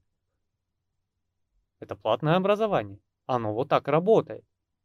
И ты не можешь себе позволить там отдать полтора миллиона в год, если ты, как, э, допустим, наш среднестатистический житель, зарабатываешь потом и кровью 600 тысяч в год, и тебе при этом надо платить за то, за то, за то, за то, кушать, одеваться, детей расти, коммуналки платить и прочее. У тебя остается там чистыми, дай бог, за год 1150-200. А тебе надо отправить пацана, который будет там подрабатывать, сдавать кровь, как в этом фильме «Без чувств», да, и полтора миллиона возьми да выползи. Просто очень много историй, когда там родители выворачивались на трех работах, спали по два часа прямо между работами где-нибудь на улице, понимаешь, чтобы пацана хоть в какой-то там институтик пропихнуть и оплатить образование. Вот так работает Америка. Розовые очки по поводу Америки надо снимать. Не все там хорошо, как мы думаем. Мы приезжаем такие из России, такие, о, там хорошо. Да нет, товарищи, там есть другая грязь. Она не как у нас в России. Там просто яблоко гниет с другой стороны. Ну, все же говорят, что это страна возможностей. Конечно. А чем тебе здесь страна невозможностей? А кто тебе мешает? Ну, так я и говорю, что если здесь можно все сделать, и точку шаурмы свою открыть, и какой-то ларек, полно возможностей. Бери, делай, изучай тему, рискуй, деньги занимай, копи. Ну, если ты будешь что-то делать, ты в большой доле вероятности ты достигнешь какого-то уровня. И никто тебе по шапке не даст. Ну, это да. Нет, на самом деле ты прав. Отчасти, конечно, ты прав. Но вопрос в том, что демократической системе очень много решают бабки. Вот как, допустим, Формула-1. Чтобы попасть в Формулу-1, тебе надо, чтобы твои родители реально вкалывали день и ночь на протяжении там, лет 15-20. Потому что это спорт дорогой. И какой бы ты молодец не был, какой бы супергонщик не был, ты просто так туда не попадешь, там бабки, понимаешь? Асафьев ездил буквально на прошлых выходных, участвовал в чемпионате в Сочи по картингу. Это такой чемпионат, который, по сути дела, ни к чему не ведет, а, но и не является уже аттракционом. То есть там надо минимальную подготовку, тебя просто так там не пустят, ты должен оставить как минимум залог, если ты с улицы, а так прийти с каким-то автотренером, который за тебя поручится, вот за 4 дня 170 тысяч. Угу. Понимаешь? И вот, вот это работает вот так. Да, конечно, может повести, что ты пришел там покататься на картодром за 3000 рублей, да, и тебя заметил какой-то случайно меценат, который вот пришел туда именно в этот момент с огромным голодом на пилота. А вот теперь представь это, ну, просто наложить на масштабы государства. Тебе, чтобы попасть в институт, вот примерно надо, ну, конечно, не как Формула-1, далеко не так, но хорошенечко вложиться. Чтобы открыть свой бизнес, тебе надо влезть в бюрократическую машину, а я напомню, о, в Америке подоходный налог выше, чем у нас. Выше, чем вдвое, чем у нас.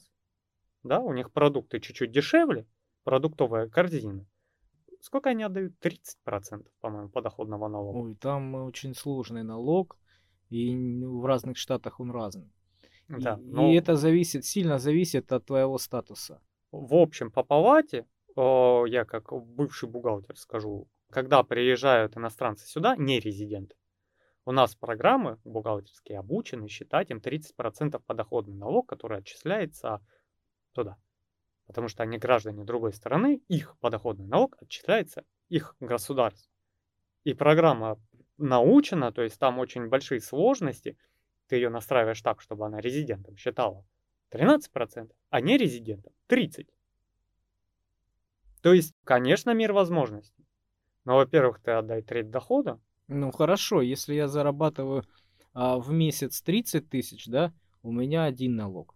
А если я, например, зарабатываю а, 500 тысяч в месяц, да, я могу и 30% отдать. А, ну ты понимаешь, что с 500 тысяч отдать практически 150 тысяч, ну, жаба душит душит, но так у меня же нормально остаются все равно. Просто через тебя проходят деньги, которые ты отдаешь. Ты их получил, ты отдаешь. А, ну, это да. ты так думаешь, потому что через тебя деньги не проходят. А когда ты получил миллион с надеждой на миллион и отдал из них 300 тысяч просто за что-то, за то, что ты работал, теоретически. Это вызывает очень такую конвульсии на лице это и чувство несправедливости. Налог платит за тебя работодатель. Ты получаешь сразу сумму чистую на руки.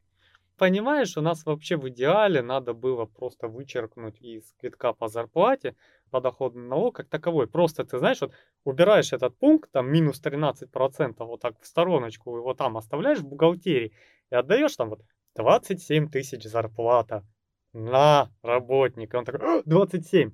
А когда у него страшная цифра, что там у него еще трешку налога взяли, он такой, вот. Начинает роптать. Ну, ты знаешь, э, да. здесь, здесь есть какой-то смысл, я об этом слышал. Вот, например, тот же американец, который получает чистыми деньги, да, а потом из них э, немаленькую долю дает в налог. Но э, здесь какая ситуация? Здесь он своими ручками сам заполняет декларацию и идет, отдает эти деньги. И он понимает, что он платит эти деньги. Мы в России живущие, да, мы не видим этих денег и не знаем про них. Ну, они там где-то есть и все. А мы там... самозанятые сами платим. Ну, в любом случае, американец, который отдал деньги на налоги, он понимает, что он платит. И он, и он требует от государства, чтобы они что-то делали. То есть это такой психологический момент. Он всегда помнит, что он налогоплательщик, и что у него есть э, требования, есть какие-то права. Да. И у государства по отношению к нему должны быть обязанности, потому что он эти денежки кровные им платит. Поэтому э, в их понимании госчиновник не царь-батюшка, да, а наемный работник, которому он платит деньги. А, вот знаешь, я с женой разговаривал довольно давно на одну тему, ну вот такие, знаешь, а, а о недовольствах. И она сказала, что у нас э, люди элементарно не знают своих прав. Они их не используют. Они могут роптать о том, что им ничего не делают. А так, говорит, если покопаться, у нас там дофига субсидий, дофига там после продажи квартиры ты можешь там вернуть подоходный налог в течение нескольких лет полностью. То есть ты продал квартиру, у тебя забрали подоходный налог, а потом тебе его возвращают. Только надо подать декларацию о возврате подоходного налога. Но учитывая, что у нас а, среднестатистический житель лучше будет ругать государство, чем откроет закон и их почитает, у нас народ и считает, что везде и повсюду все против него. А то, что незнание законов не освобождает от ответственности, он почему-то забывает. Да, и если ты знаешь свои права и умеешь ими пользоваться, тебе будет полегче.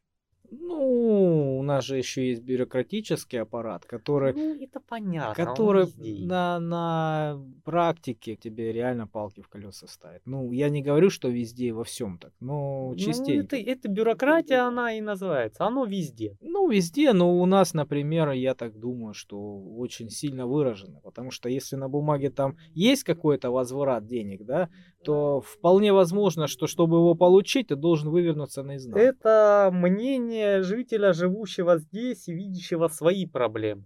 Понимаешь, чтобы э, за, запустить какую-то, вот я недавно тоже слышал, автомобильный производитель BMW хочет купить ателье тюнинговое, которое, вот у них есть М3, которое, да, какое-то ателье они хотят купить, которое делает тюнинг на их машины.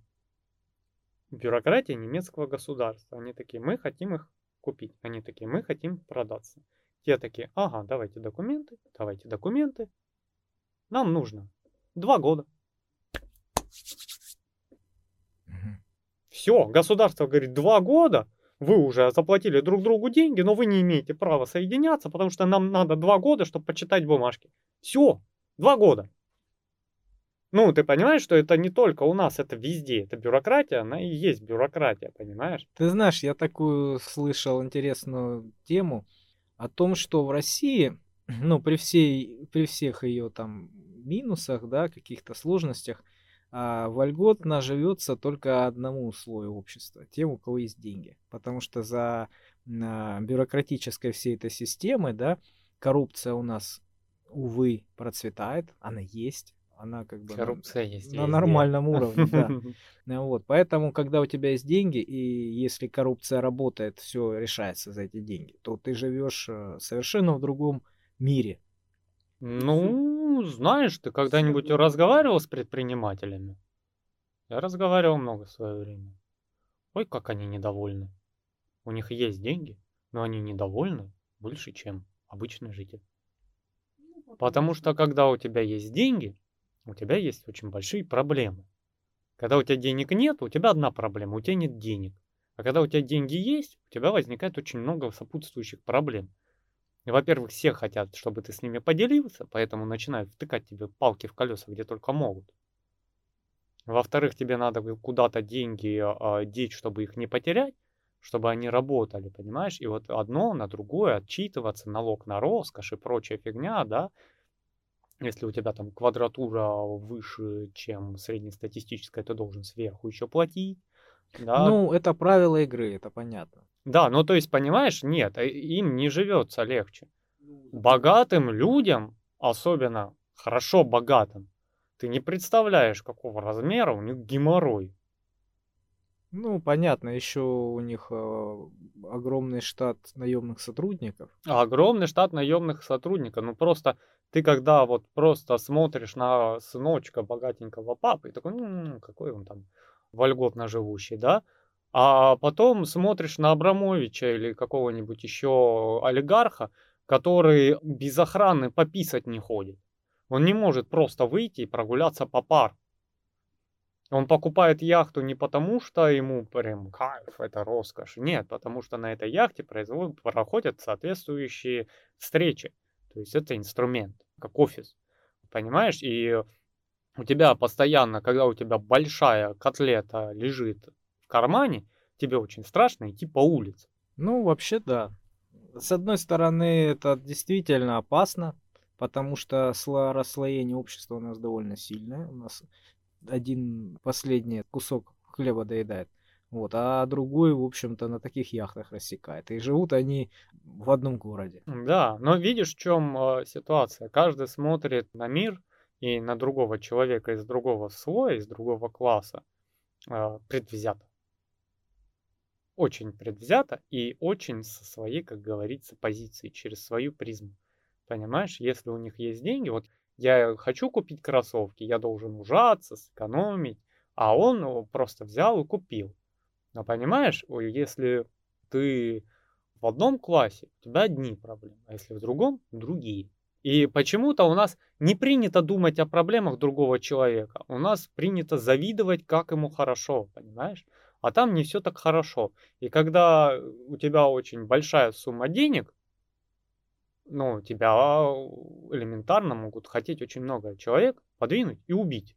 А когда у тебя денег нет, да ты нахер никому не нужен. Ну, ходи гуляй, блин, хоть в парке спи. Вот. Поэтому я же тебе говорю, это очень легко смотреть э, на человека с деньгами и думать, что у него нет проблем. Да, у него нет проблем, которые есть у тебя. Но у него есть проблемы, которых у тебя нет. Да, да, да, да. Это про неуловимого Джо. Когда спрашивают, говорит там один другому, там, ты знаешь, а неуловимого Джо до сих пор не поймали. Почему? Да потому что он нахрен никому не нужен. Ну да, да, да, да. Поэтому еще и такую историю слышал, когда говорят, да, действительно, вот проблемы есть и у бедных, и у богатых, да, у всех есть проблемы. Но мне лучше плакать в Мерседесе, чем в маршрутном такси, понимаешь? То же самое здесь. Ну, у них, когда есть деньги, да, у них другие проблемы, другого уровня проблемы. Сильнее голова болит, да, и геморрой больше, согласен. Но каждому свое. Если ты готов а, жертвовать этим геморроем, да, ради, ну, каких-то благ, то как бы это твое. Если тебе это не устраивает, то нет. Ну да, ну у нас, видишь, у нас еще позиция э, очень такая, э, ну я бы не сказал, что она неправильная, она работает как вот в предыдущем, нет, в первом подкасте мы обсуждали, позиция счастливого бытия, когда тебе в сказке все падает с неба, бедному дурачку, да, ты становишься великим и богатым. Так и мы преследуем мнение, что вот надо что-то сделать такое, чтобы сидеть на жопке ровно, а деньги сами капали так не работает. Да, согласен. Это надо пахать 24 на 7, и если у тебя есть деньги, если ты расслабишься в определенный момент, слишком надолго твои деньги тебя покинут очень быстро. Тебя уничтожат. Да, и учитывая, что у тебя уже жизнь завязана на деньгах, ты просто не выползешь, потому что тебе коммуналочку надо будет заплатить не 7 тысяч, а 70, понимаешь? И какой-то просак по деньгам по тебе может ударить очень хорошо. Да, опять же, не забывай, кредитные обязательства очень сильно будут завязаны. И выплаты, и налоги, выплаты сотрудникам. Да, когда ты на этом сильно завязан, всех этих финансовых потоках, это очень, очень тяжело. А простой какой-то сделать или какие-то там твои ошибки, они могут очень тотально... Да, ну, то есть ты в отпуск э, едешь не на Черное море, да, а на какой-нибудь Бали, но при этом ты с сотового телефона не слезаешь круглые сутки, потому что ты только упустишь вожжи, лошади побегут в разные стороны, и карета очень быстро разобьется. Такая вот жизнь. Вот поэтому в фильме Джокер сразу вспыхнуло вот достаточно чуть-чуть накопиться у общества, да, чуть-чуть вот на этой разности классов произойти какому-то инциденту, то есть вот он убил богатеньких, и бедные такие, а что их жалко, а богатые такие, а что, они вот такие молодцы, а бедные думают, что они могут делать что угодно. На этой почве начинается грызня, начинается бунт, начинаются беспорядки. Вот то, что мы увидели в фильме. Вот, и я бы, наверное, с удовольствием все-таки посмотрел вторую часть, потому что о, вот этот шокер, которого я хочу видеть. Потому что м, даже в Темном рыцаре, о, где играл Хит Леджерс, мне было интереснее наблюдать не за Бэтменом, а за Джокером. Потому что Бэтмен, это вот, как мы рассказали, богатенький мальчик, у которого деньги, кстати, неизвестно откуда берутся, да, они у него постоянно есть, это факт, вот незыблемость. Ну так он же а, сын богатых влиятельных а, родителей, точнее не сын, а Сирота получается. Ну да. Ну да. так, видимо... Но они оставили ему наследство. Но это как с Гарри Поттером, у которого куча денег, которая кончается. Я не вхож, может, любители комиксов, фанаты сейчас меня поправят, но там особо не показывается то, что у него болит голова за какой-то бизнес, что он там где-то сидит в небоскребе и такой, блин, мне сейчас отчетность подбивать. А там костюм Бэтмена и Джокер по улице бегает, бля, отчетный период, Джокер, ты не мог два дня подождать, понимаешь? Меня сейчас бухгалтера съедят. Вот этого нету. Он ходит на светские рауты а, с Альфредом а, трендит о Бэтмобиле, да, и бегать за преступником в рогатом костюме. Ну, такое тоже быть может. Почему? Потому что, ну, может быть, родители положили деньги на какой-то классный счет Понимаешь, оттуда капают какие-то у тебя дивиденды. Может быть, просто это пассивный, огромный пассивный заработок, который э, не требует твоего вмешательства. Э, мне кажется, там не требует вмешательства Альфред, который ведет все дела, бедолаг. Дворецкий, который рулит всем, вот просто. А Бэтмен это мальчик, который хочет побрыгать в костюме и погеройствовать. Вот, все. Это как, знаешь, за любым э, публичным лицом скрывается какой-то умный большой человек. Так и с Альфредом, да, этот скачет, вот он там охмуряет женщин на светских раутах, прыгает, как на летучей мыши, постоянно у него адреналин, опасность, а Альфред этот годовой отчет херачит в этот момент. Вот понимаешь? кто настоящий герой, да? Вот кто настоящий герой, да. Поэтому было интереснее наблюдать за персонажем Джокера, нежели за Бэтменом. То есть, ну, ну Бэтмен, ну да. Я там этот, я обучился в горах. Где детонатор? Да? Вот, вот, все, Бэтмен. Пародисты на Ютубе сделали это. Бэтмен, не помнишь? Обалденная штука. Когда он там с Суперменом спорит, да? Ты типа, я просто богат и безумен, а тебе это, а ты черпаешь силы с атмосферы другой планеты. Я все подготовился сам, я тренировал навыки в горах, а ты поймальчик. Да? Кстати, открытие, если надеть очки, это не скрывает твое лицо. Вот это новость, да? Это твое раскрыто. Вот. И вот этот Джокер, блин, вот сюда, такого же глубокого, продуманного Бэтмена, им можно было просто взорвать это все. Ну, не в плане этого, а вот, вот фантастический взрыв эмоций. Вот, какой-то там, знаешь, чтоб все вышли. Вау, это что было вообще? Я не знаю, вот новый фильм, мы, наверное, доберемся, как он выйдет. Хотя бы каком-нибудь виде посмотрим, что там творится. Просто ну, Бэтмен в некоторых киношках он глубокий персонаж. Мне кажется, что контингент, который смотрит всех вот этих э, персонажей, всех вот этих героев марвеловских, DC-шных, да, это определенного вида контингент, который, ну, привык к комиксам и не привык к таким глубоким, а, проработанным моментам, то есть э, глубоких проработанных э, деталей самого персонажа. Ну, сейчас фанаты комиксов тебе понапишут комментарии, объяснят, что к чему. Ты их сейчас очень сильно задел. Да? Конечно. Там лор открывается у тебя на протяжении, там, ну, допустим, тысячи выпусков комиксов. Знаешь, там такие детали. Потому, ну вот, очень мало фильмов могут, даже тех же Марвеловских и прочих, похвастаться соблюдением канона. То есть... Э... Там глубоко проработаны вот эти переживания, да, да, все вот эти да? особенности э, характера, да?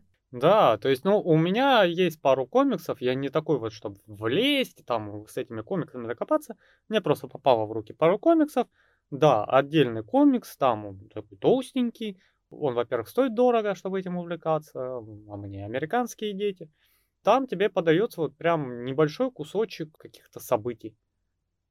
Да, там прорабатываются персонажи, прорабатывается лор, и любой там ценитель Дэдпула, который читал комиксы, может тебе сказать такую вещь, что однажды Дэдпул а, у Дэдпула оторвали руку, а потом из этой руки вырос второй Дэдпул. То есть благодаря его мутации регенерации бешеной, у него просто рука отрастила нового Дэдпула, и там бегало два Дэдпула.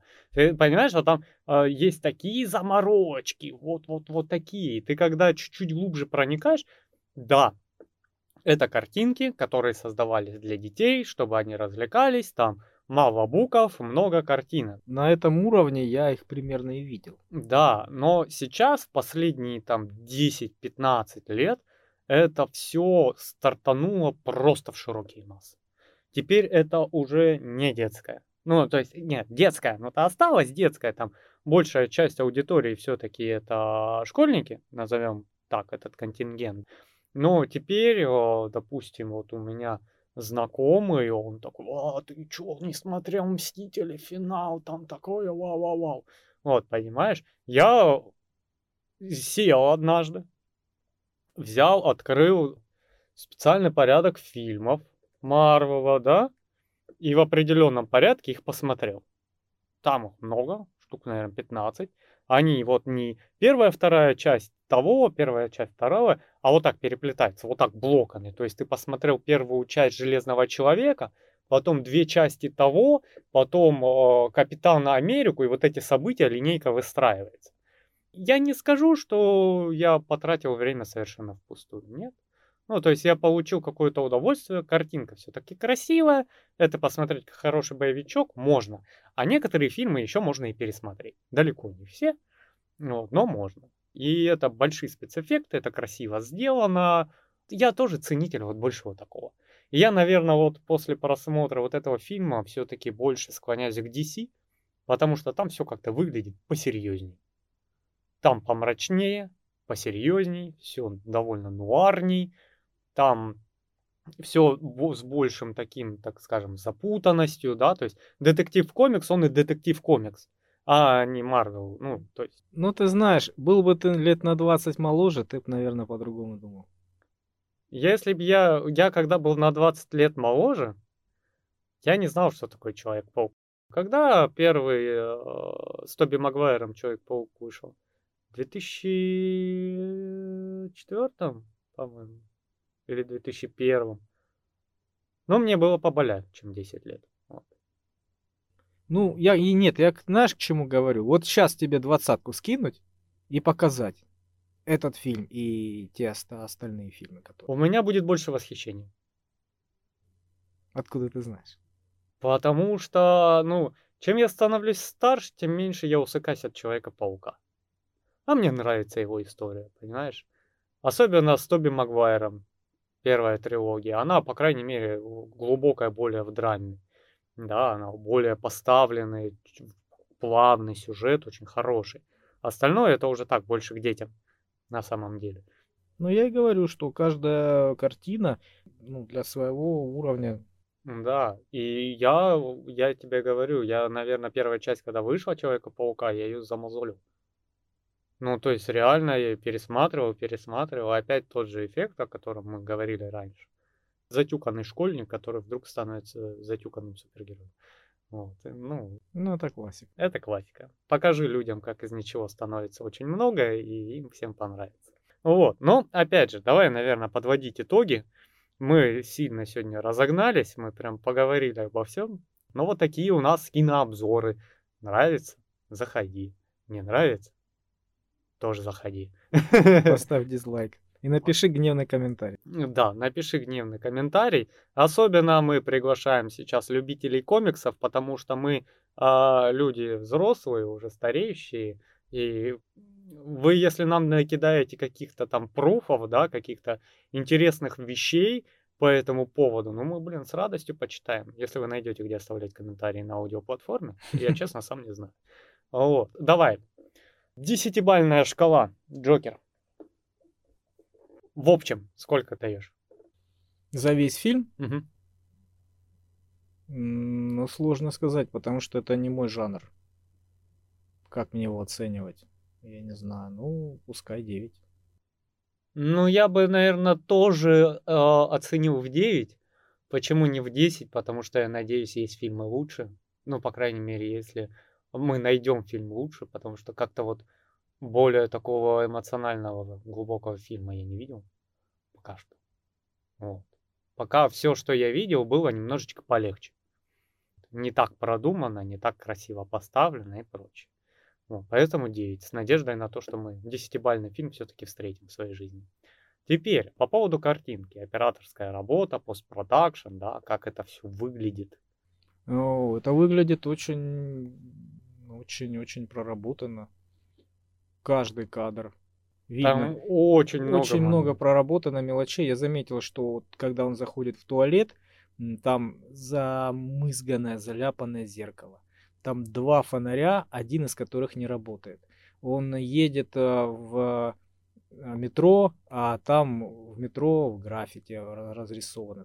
Но это, наверное, уже костюмером и декоратором вопрос. То есть это хорошо а именно планы. Просто я не знаю, как по мне, вот я бы разобрал большинство ситуаций, просто можно на обои, на рабочий стол. Ну, просто на плакаты да, вешать да. практически каждый второй кадр. Да, это именно то. Просто вот реально. Когда вот это... в каждом кадре у тебя есть какая-то эмоция, да. и ты, когда этот кадр повесил себе на рабочий стол, ты эту эмоцию, в общем-то, и воспроизвел. Когда он там едет в автобусе, прислонившись когда он э, прыгает из вагона в вагон, а сзади закат, когда он стоит, когда пришли эти клоуны его навестить после смерти матери, когда он вот так стоит, помнишь, с белым лицом, очень сильный кадр. Потом в этой же ситуации, когда он вот так сидит, у него заляпан этот белый грим красной краской, бордовой, понимаешь, кровью. Когда он в зеркале после убийства этих троих оттанцевался и встал вот это отражение в зеркале когда он на машине, э, просто любой кадр берешь, И он идеальный. Вот я бы, наверное, операторской и постановочной работе 10. э, 10, да, и декоратор, и костюмеры, потому что ты видишь вот эту рубашку, которая с запахом бедности на нем. Ты на нее смотришь, и это не какая-то вот хорошая рубашка. Ты прям видишь эту ткань полупрозрачную, дешевую, помятую. Это очень впечатляет. И в конце, когда он выходит в этом костюме, э, бордовом, желтый пиджак, синий галстук, в гриме, с зелеными волосами, ты такой, вот это сочно. По поводу сюжета. Сюжет? Хороший проработанный сюжет, глубокий. И это именно вот э, редкий фильм, в которых э, сюжет настолько грамотно и глубоко проработан, что ты не только должен погрузиться во всю эту лор, да, как ты говоришь, Мгм. но ты еще должен понять э, месседж, который туда вложен. То есть э, все, все отсылки, все вот эти, а, а фильм наполнен этими отсылками. Вот ты как-то комментировал, что когда он стоял в баре В первый раз, стендап-клубе, да, да, да, да, шутил. И у него там на заднем фоне, за его спиной, была отсылка к какому-то реальному месту, да? Да, насколько я помню, был маньяк-клоун, который там маньячил детей, грубо говоря, и он выступал а, в клубе Погас в один момент. Да, это отсылка к знаменитому американскому маньяку-клоуну. Его, по-моему, в Америке все знают. И очень много отсылок в разных кино на него. И в сверхъестественном он появляется, там, и там, и сям, там, дофига всего. Да, очень много таких моментов, когда ты действительно такой, о, особенно если знаешь, такой, о, нифига себе. Да, да, да. Ну, я бы поставил десятку. Ну, блин, да, режиссерская работа, сценаристы поработали. Но здесь все на очень высоком уровне. Я не знаю, ну, наверное, на максимальном уровне. Просто, ну, картина действительно хорошая. Ну, не зря она в кинотеатрах по всему миру собрала больше миллиарда долларов. Я не помню, сколько бюджет, но бюджет большенький был такой, ну, такой жирненький бюджет был. Ну и ты заметь, там нет таких а, спецэффектов, вот как там в Матрице или чё- в чем-то. В том же Да, в Бэтмене, наверное, больше гораздо спецэффектов. Конечно, конечно. Тут, по сути дела, конечно, есть, наверное, дорисованная графика, но это незаметно, это не выставляется вперед, как в фильме Марвела, когда они вообще весь фильм скачут на фоне зеленой тряпки. Я как посмотрел, там абзац. Там даже когда он стоит в классе и разговаривает по телефону, сзади нарисованные люди и нарисованный класс. Понимаешь, вот до такого тебе сложно сделать декорации класса, поставить массовку, чтобы они болтали. И ты либо это делаешь отдельно, потом подставляешь под героя, либо вообще рисуешь. Ну, то есть это абзац. Они такие, знаешь, попрыгали туда, попрыгали сюда по, по зеленой тряпке, потом такие через год такие, о, оказывается, что я делал, да, фильм посмотрел, ничего себе. А тут, возможно, есть м, графика, но она тут и не нужна. Я не знаю, что тут можно, зачем графика. Может, а, едущий поезд в каких-то моментах, когда он там из вагона в вагон перепрыгивает, скорее всего, это было на зеленом фоне. Ну что ж, давай, у нас оценка в целом выходит в 9,5 даже, потому что все хорошо, Да, но мы ждем получше. Мы ждем получше, давайте. Ну что ж, э, нам пора, наверное, возвращаться на поверхность. Мы с вами будем прощаться. всего вам доброго. Да, хорошего дня, вечера, ночи. Вот, и на всякий случай утра. И приходите к нашим следующим подкастам. Мы будем еще больше разгонять, наверное. Мы это любим. Все, всем пока. Мы пошли.